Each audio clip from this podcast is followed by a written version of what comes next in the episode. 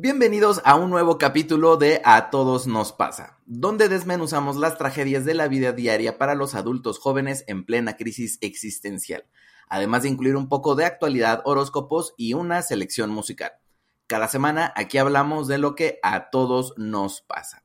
Yo soy Will y como siempre me acompaña Karen. ¿Cómo estás, Karen? Hola Will, muy bien. ¿Tú qué tal? Aquí empezando una, un nuevo capítulo un nuevo capítulo y además uno donde creo que otra vez muchos nos vamos a sentir identificados, entrando un poco ya en la temporada de Halloween eh, y, Día de Muertos justo en este recorrido que hemos estado haciendo, de un breve recorrido que hicimos los dos episodios anteriores, y nos dimos cuenta que además de anécdotas y cosas que todos hemos vivido, también hay muchas cosas que nos siguen dando mucho miedo y no precisamente son fantasmas dientes paranormales, sino la vida adulta. Totalmente, sí, qué miedo. Y, y, justo un poquito retomando lo del capítulo pasado, estaba platicando con unas amigas y me decían que no habían que no habían hecho consciente la diferencia que hay entre vivir en provincia y vivir en la ciudad. O sea, como que dábamos por sentado que así era la vida, porque es la vida que teníamos, y ahora que han escuchado tu parte, eh, tu vivencia desde estar en la ciudad, fue como de, oye, es verdad, hay muchas cosas que nosotros no vivimos en esa época, o nuestro cine 3x1, que lo hace totalmente diferente. Y justo también creo que en estos temas de del miedo que da ser adulto, me pasó lo mismo, que hay, creo que hay una diferencia entre cuando vives en una ciudad y cuando vienes de provincia. Por ejemplo, a mis amigas en general lo que nos pasó es que tuvimos como dos etapas de convertirte en adulto, ¿no? La primera etapa es cuando, ok, eres un adulto, pero económicamente dependes de tus papás, pero no vives con ellos porque tuviste que mudarte para poder eh, estudiar la universidad. Y la otra, cuando ahora sí eres un adulto independiente donde el dinero tiene que salir de ti mismo. Y fíjate que sí, creo que ese proceso, evidentemente, los que no tenemos que hacer una migración para ir a estudiar la universidad a otro estado, o algunos que sí lo harán, pero sí, como que acá se vive de una manera y creo que en ese sentido los, los miedos pueden ser un poco compartidos, pero sí se viven de una manera distinta. Porque yo creo que aquí más bien lo, lo, que a muchos les da miedo es no poder nunca, por ejemplo, alcanzar esa independencia, porque todo lo tienes muy a la mano y muy fácil. Entonces creo que e, eso de que igual hay algunos que sí tienen que salir de, su ciudad este, o pasar de provincia a una ciudad más grande, no necesariamente la Ciudad de México, eh, pues sus miedos son un poquito diferentes, pero cada quien los vive a su manera y los vamos superando, que además siento que van progresando los miedos, ¿no? Que puede ir desde un, es que me da miedo que no sé cocinar y no sé qué voy a comer, a ya más adelante a es que me da miedo que no me alcance para comprar un depa, ¿no? O sea, como que toda la vida es un, una progresión de miedos que cada vez se van haciendo más intensos y que cuando te acuerdas de las cosas del pasado era como de, antes me espantaba de que no sabía, este, qué iba a ser los fines de semana y los ves como miedos ya bien tontos comparado con lo que ya este, los chavorrucos treintañeros nos vamos teniendo que ir este, enfrentando. Sí, es una constante evolución de los miedos. Evolución y superación de los miedos. Se van unos, pero a veces llegan otros peor. Eh, sí, y justo, em, pues nos hicimos a la tarea eh, de ir preguntándole a nuestra gente cercana qué otros miedos eh, compartíamos, comparten. Em, además, está, estuvo siempre la opción de que cualquiera que nos quiera sugerir algo, está nuestro Instagram, que es arroba guion bajo a todos nos pasa, y donde también les vamos a ir haciendo algunas preguntas para que nos vayan compartiendo sus experiencias. En esta ocasión, nosotros acudimos a nuestra gente cercana y a nuestros amigos para que nos dijeran un poco si estaban de acuerdo con los miedos que nosotros compartíamos.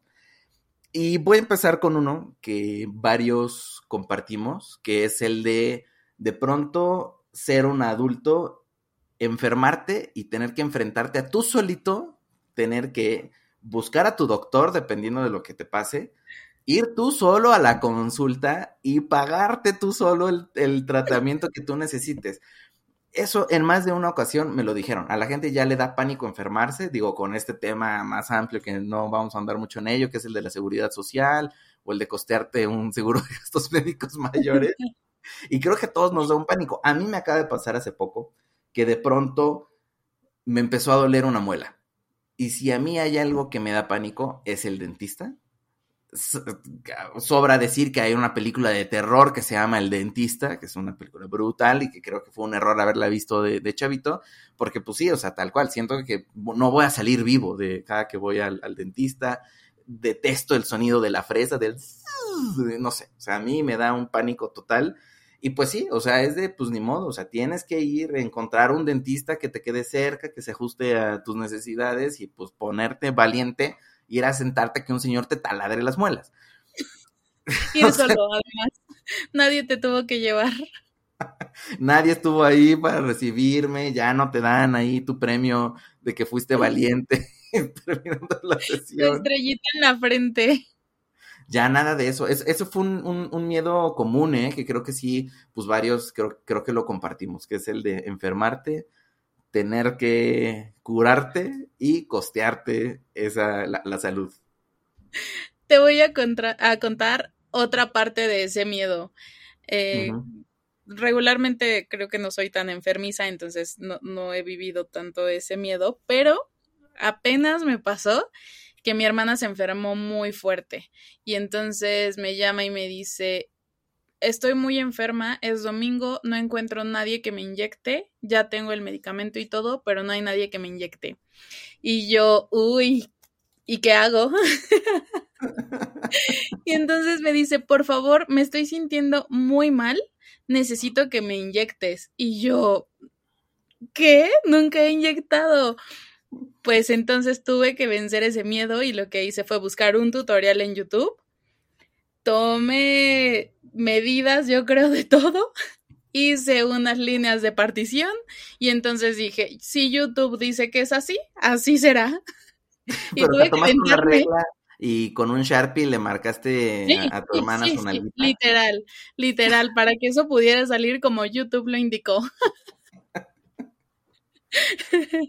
Oye, que te voy a pues, decir. Mira, sigue caminando, entonces yo creo que lo hice bien. Lo bien, ya podrías cobrar, ajá, como en farmacias similares, 30 pesos la inyección.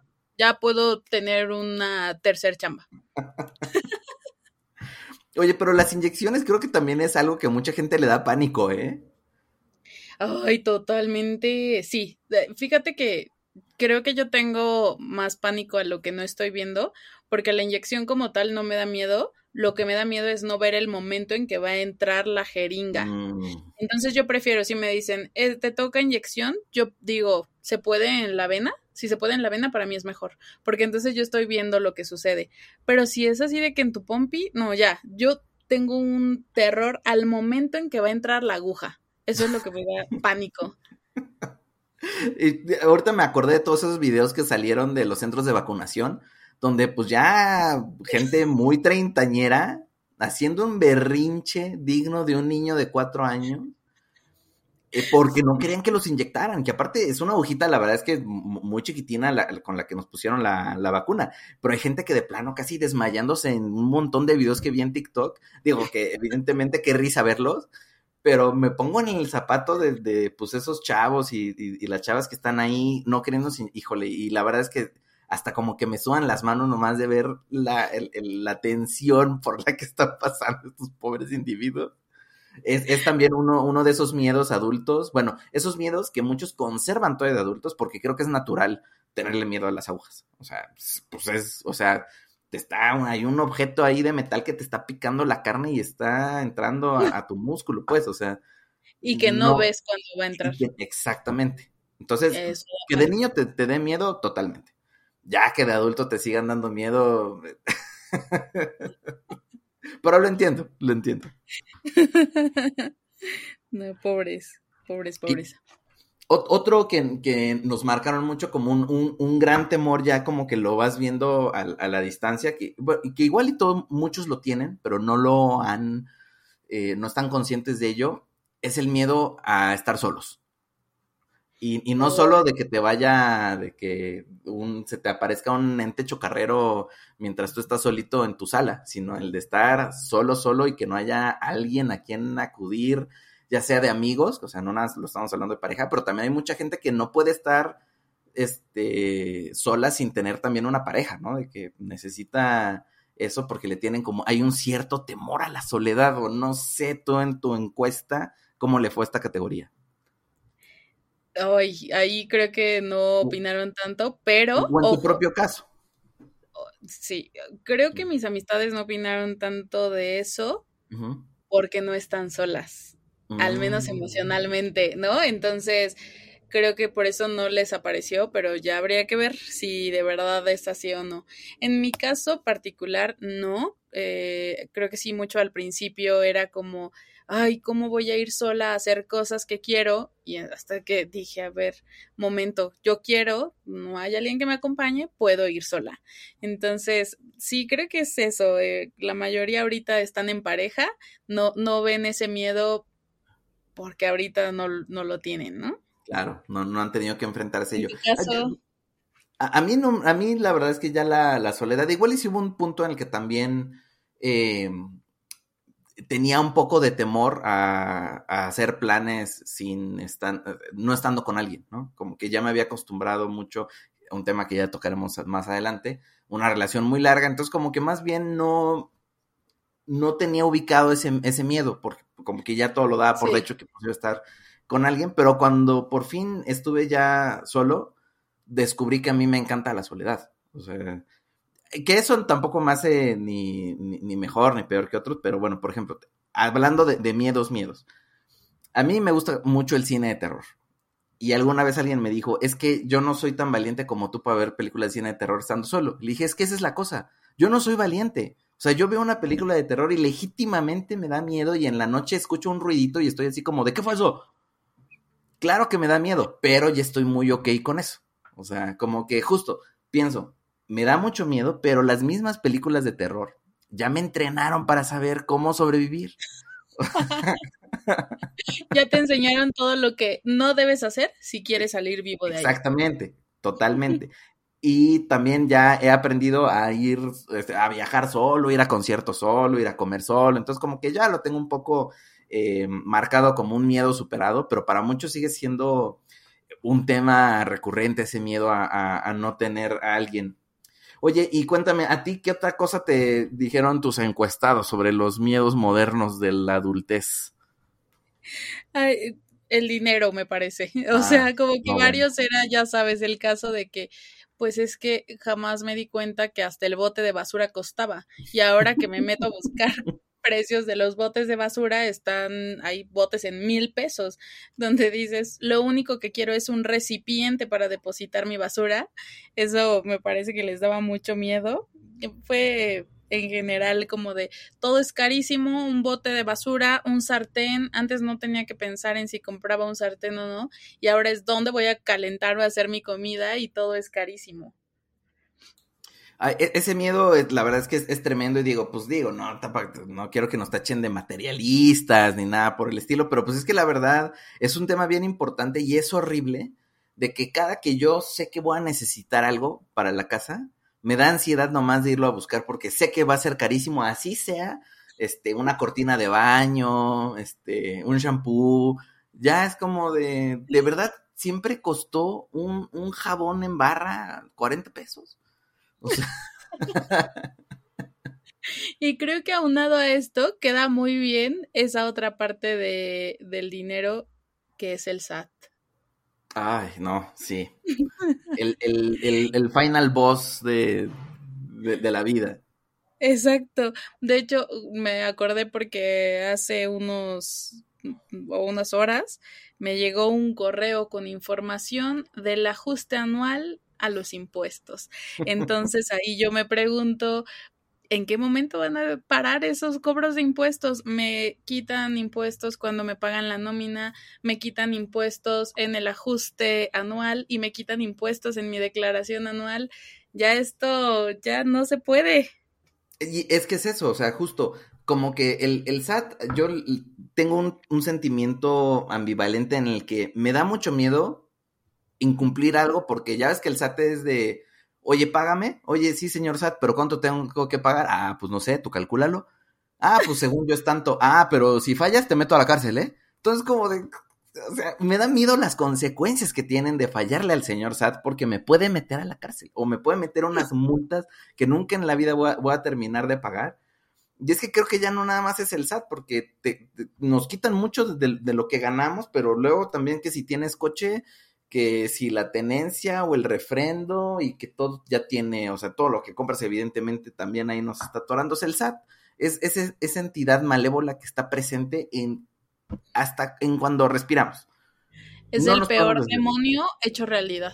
Exactamente. Ese sí está concretado, materializado y la puerta al infierno está en cada oficina del SAT.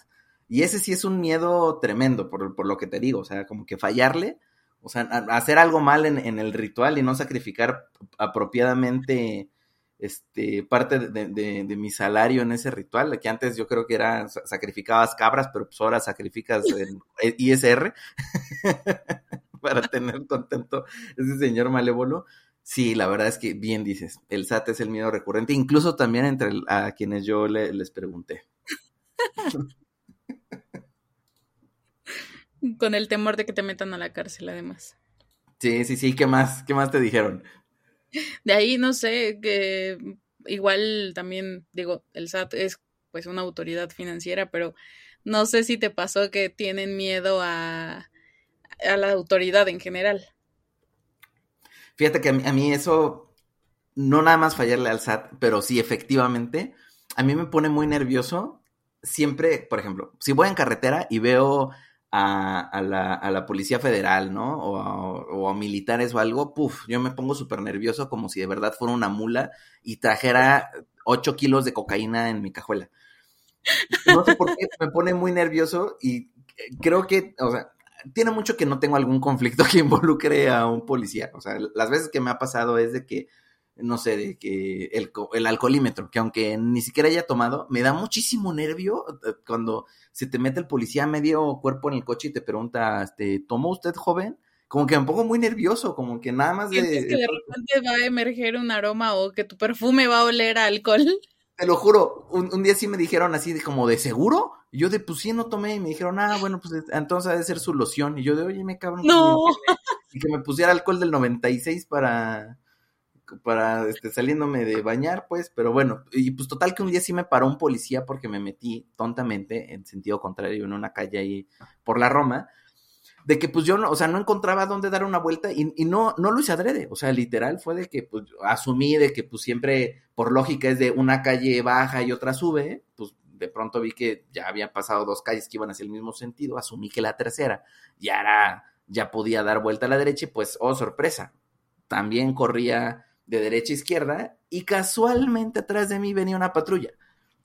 Te estaba vigilando. Y me aplicaron la del uh, orilla, la orilla. Y pues ni modo. Y yo estaba súper nervioso, o sea, y a mí me habían dicho como de nunca les entregues la licencia a los policías y si te la piden, nada más se las enseñas por la ventana y le dice, usted me pidió que se la enseñara, no que se la diera. Y yo así como de, sí, sí, perfecto, bajo a la ventana y lo primero que hago es se la doy. Así de, sí, señor oficial, tenga mi licencia. practicaste tanto para ese momento para que cuando sucedió lo hicieras mal. Fallé, total que pues ya, o sea, me aplicaron el de no, es que no, es que no había visto, estaba buscando y él por eso, joven, pero no sé qué tanto. Total que me fue muy bien porque nunca contradije al, señor oficial. Le dije, como estoy consciente que la cagué, no vi que había, que era sentido contrario, disculpe, me tuvieron ahí parado como 20 minutos y yo dije, o una de dos, o me multan, o me encarcelan siete años, o me dejan ir, o me muerden, pues. O sea, tenía como varias alternativas y pasó la mejor de todas, que me dijeron como de, señor, maneje con cuidado, nomás se queda en una, en, la advertencia. Pero de ahí quedé súper ciscado, o sea, casi que... Te vieron con miedo. Sí, como que siento que cada que paso junto, o sea, voy muy normal, veo un policía y siento que me van a ver cara de criminal, como de, no, mames, ese, güey roba estéreos así en la cara, no sé, me da mucho miedo. De eso yo tengo dos anécdotas muy cortitas. bueno, a primera, disclaimer, yo no creo que no tengo tanto miedo a la autoridad, solo al SAT. Em, pero justo una vez iba manejando, ya estaba aquí en la ciudad, y entonces se me ocurrió, ¿por qué no? Porque yo llevaba prisa, vi un carril que dije, este está muy vacío, no entiendo por qué la gente no lo usa. Me metí en ese carril y evidentemente la gente no lo usa porque era el del trolebús. Mm. cosa que yo en mi mente provinciana no existía y entonces yo me metí ahí y de repente atrás la, la torreta y que abríllese y entonces me abrí yo, yo iba con una amiga y, y, yo dije, bueno, o sea, pues ahorita le voy a decir que no me había dado cuenta y mi amiga va a ayudarme, ¿no? Y entonces yo, ay, no, señor oficial, discúlpeme, es que yo no, no vi que aquí esto, el otro, y eh, venía rápido aquí a dar la vueltita. Y en eso yo, ¿verdad, amiga? Y ella, no, no sé, no sé. me dio tanta risa que, que, la gente de tránsito se enojó porque creyó que me estaba burlando de él, pero la verdad me dio mucha risa el miedo de mi amiga de no saber qué decir y yo así como no solo tienes que decir sí, tienes razón y ya, fin. No, esa fue imposible, esa es una muy chistosa. Y la otra era, es muy en mi juventud. Eh, mi papá fue parte de, del gobierno donde yo nací y viví gran parte de mi vida. Y entonces un día se me ocurre salir con mis amigos en el coche y se me ocurre que el coche es para cinco personas y yo subí a más, ¿por qué no? Solamente íbamos a dar una vuelta. y entonces, pues me para tránsito y me dice, señorita, es que trae muchas personas. Y yo, bueno, pero ya las voy a ir a dejar, por eso venimos todos juntos, que no sé qué. Y él me dice, no, enséñeme su, es, ay, ¿cómo, se llama? La, la, del coche, donde viene cuántas personas caben, ¿no? Y entonces me dice, ah, aquí, aquí dice que es para cinco personas y usted trae a más. Y yo así de que, ay, no, pero perdóname, es que mira, ya los estoy dejando en su casa, ya nos vamos todos a nuestra casa, que no sé qué. Y mis amigos atrás así de, dile, dile, aplícala. Y yo, no, no, no quiero aplicarla. Querían que charolearas, ¿eh? Exacto. Y yo, no, no, yo no soy así. Pero entonces fue como de, ya me quiero ir y estos no me están dejando ir, o sea, porque ni me multaban ni nada, nada más como que me querían dar la lección de vida. Y dije, ¿qué hago? Y entonces lo único que hice fue voltear y le dije, ok, está bien, en un ratito que te hable mi papá para decirle dónde le llevas mis papeles. Y en eso me dijeron, ¿quién es tu papá? Y yo, tal, ah, no, pues tómala, pero ya ve a dejarlos y ya vete. Entonces pasé de no querer aplicarla a aplicarla muy cabrón. Ah, sí, pero con todo, ¿eh? Sí, qué pena. Bueno, pero aprendiste la lección, ya no charoleas, ya no. Sí, no, no, metiendo ahí en el, en el carril del trolebús. ya, no, ya, ya sé cuáles son los carriles del trolebús, ya entiendo por qué la gente no está ahí metida, ya no subo gente de más en mi coche, ya todo, todo en orden ya. Pero porque además como que sonó así bien rebelde cuando dijiste, yo no le tengo miedo a la autoridad porque la, autoridad está de mi lado. sonó rebelde, pero más bien es porque ya aprendí a hacer bien las cosas. Oye, y fíjate que también en el hacer bien las cosas, hay, hay otro miedo medio compartido que muchos ya tienen como a estas alturas de, de la vida, que es a fracasar o a sentir que no han hecho nada con, con su vida, ¿no? Como que hacer como post-crisis de los 30 y hacer corte de caja y sentirte así como de, uy, es que no he hecho nada trascendente ni relevante en la vida y ya este, me voy, casi que, mañana me muero y nadie ni me extraña, ni se acuerda de mí, ni saben que, existí. Y ese es un, un, miedo, este, bueno, creo que es desde la, o sea, ¿no? O sea, la, la noche de los tiempos en el que, pues, como personas queremos trascender y sentir que de pronto no hemos hecho nada y que somos un fracaso y que casi que mejor nos hubiéramos muerto de chiquitos. Híjole, sí es un miedo este, fuerte y creo que sí hay que aprender como a sobrellevarlo en el sentido de que o te pones manos a la obra o también pues revisas y darnos cuenta que nadie puede ser tan inútil como para pasar desapercibido en la vida, ¿no?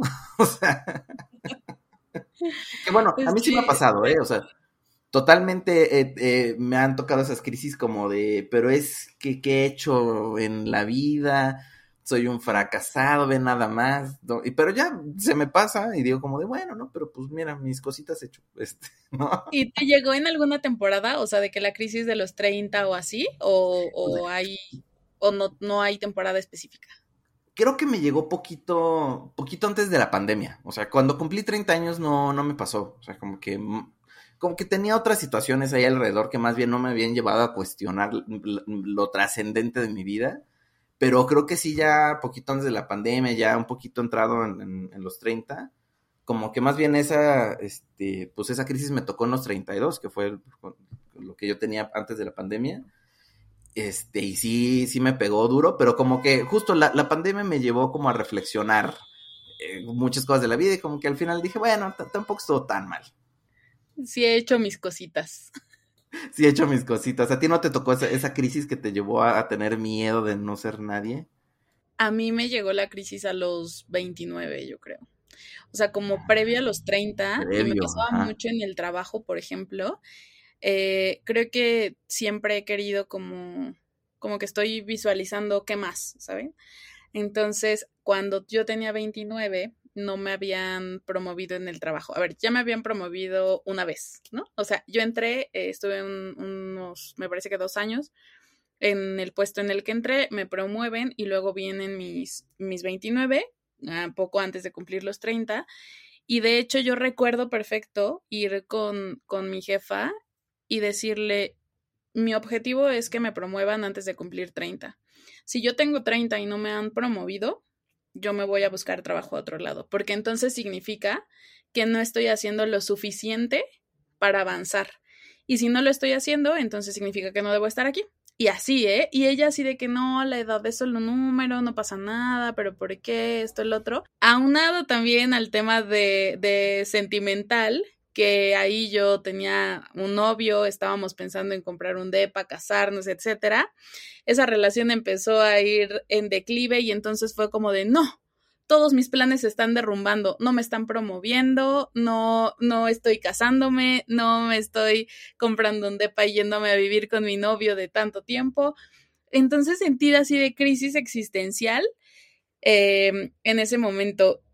Lo bueno aquí, eh, para que esto no parezca totalmente una película de terror, es que justo yo, bueno, en el tema sentimental, esa relación terminó, pero en el tema laboral, Justo esa historia ya nos, ya nos la contarás después.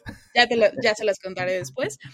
Pero justo en el tema laboral, yo cumplo años un 14 de octubre y el 16 de octubre fue mi primer día como gerente. Entonces, promoción hecha. Quedó todo bien.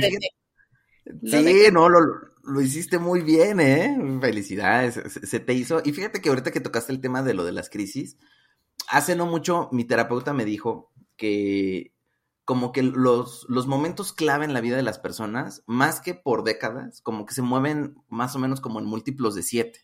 Entonces, como que hay, mucha gente que, por ejemplo, ahorita, eh, como que tiene como unos puntos de inflexión importantes entre los 35 y los 42, lo que deja que el periodo anterior de eso es entre los 28 y los 35. Entonces, por eso, igual a mucha gente no necesariamente tuvo crisis de los 30, porque igual y ya habían tenido como un algún cambio en su vida desde poquito antes de tener 30, que más o menos te pasó a ti entre 28 y 29. Este, y digo, no necesariamente tienen que ser crisis, pero sí son como momentos de cambio en el que como que vas definiendo ciertas etapas Em, y como que sí me hizo sentido, ¿eh? porque ya ahorita que ya vertiginosamente me estoy acercando a, los 35 años, como que me di cuenta que sí medio que estaba pasando también como en eso, como de pensando en como de hacer otras cosas, buscar nuevos horizontes eh, profesionales, laborales, cosas por el estilo. Y pues sí, interesante, ¿eh? que sí, como que esas, este, como crisis y eso, más bien como que fueron ahí como etapas como de, como de siete, múltiplos de siete, ¿no? Que además es un número un poquito más holístico que el, que el 10. Sí, qué interesante. Wow, no lo había pensado, pero sí me hace sentido, porque ya algún día les platicaré sobre los ciclos que hay una vez que llega tu cumpleaños. Igual también ahí hay siete ciclos que ya les contaré después. Ok, sí, y digo, para toda la gente que nos, ah, porque a mí ah, recibí unos comentarios de que no habíamos tenido oportunidad de, meter temas este, esotéricos, que habíamos prometido, ya vendrán, ya vendrán, así que esto es como... Es que, sí. En, el, en las etapas que hemos tocado todavía no existía el tema esotérico tan profundamente en nuestras vidas. No, y además yo me acuerdo que en los 90, Sí, o sea, es que yo me acuerdo que en los 90 como que yo veía el horóscopo como de, no sé, de que algo, que estaba en la parte de atrás de las revistas que luego, no sé, tenía mi mamá ahí en la, en la quena o... ¿Y lo leías? Eh, eh, me acuerdo que sí lo leía, como que siempre tuve presente cuál era mi signo, pero nunca le, le, presté mucha como atención. Para mí como que era como algo muy eso, como de adultos, ¿no? Cuando yo estaba chiquito, así en los 90. Y siento que el revival que ha tenido el tema de los horóscopos está tremendo, así que para todos aquellos no se preocupen, lo tenemos aquí anotadísimo. Este, pues ya tendremos ahí nuestras, posturas y para mí sigue siendo un poco eso, o sea, no ha cambiado mucho mi, percepción respecto a eso desde los 90 acá, pero bueno, ya, ya lo trataremos. Oye, Car, a ver, después de hablar de todos los miedos que compartimos como generación, como, como adultos independientes, ¿tú cuál crees? O sea, no sé si ya lo mencionamos o, pero quiero que me digas cuál actualmente es tu mayor miedo. Ay, a no lograr mis sueños. No lo externo tanto, Ajá. pero sí es un miedo muy fuerte. Eh, empiezo las cosas, regularmente siempre termino lo que empiezo, pero en el camino eh, es muy fuerte, que de hecho apenas estaba viendo TikTok y salió un video que decía, esto representa muy bien tu camino al éxito, porque vas subiendo escaleras y caes y luego regresas a ese momento y luego caes y luego regresas más atrás para agarrar impulso.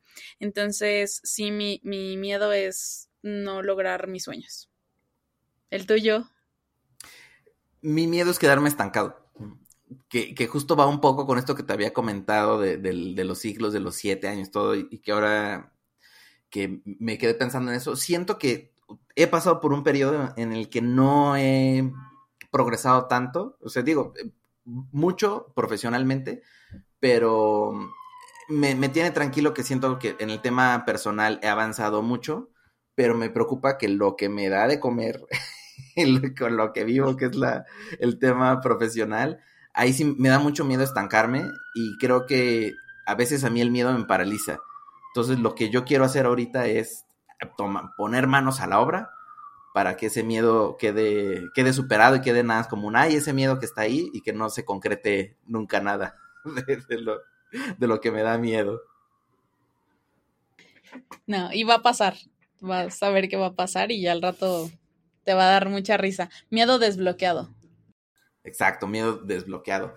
Em, y pues creo que ya con, esa confesión de, miedos actuales, digo que además de que pues ya les compartimos unos que también tenemos en común con todos aquellos a los que contactamos, em, pues antes de pasar a la selección musical, pues muchas gracias a todos los que nos compartieron sus historias y sus miedos.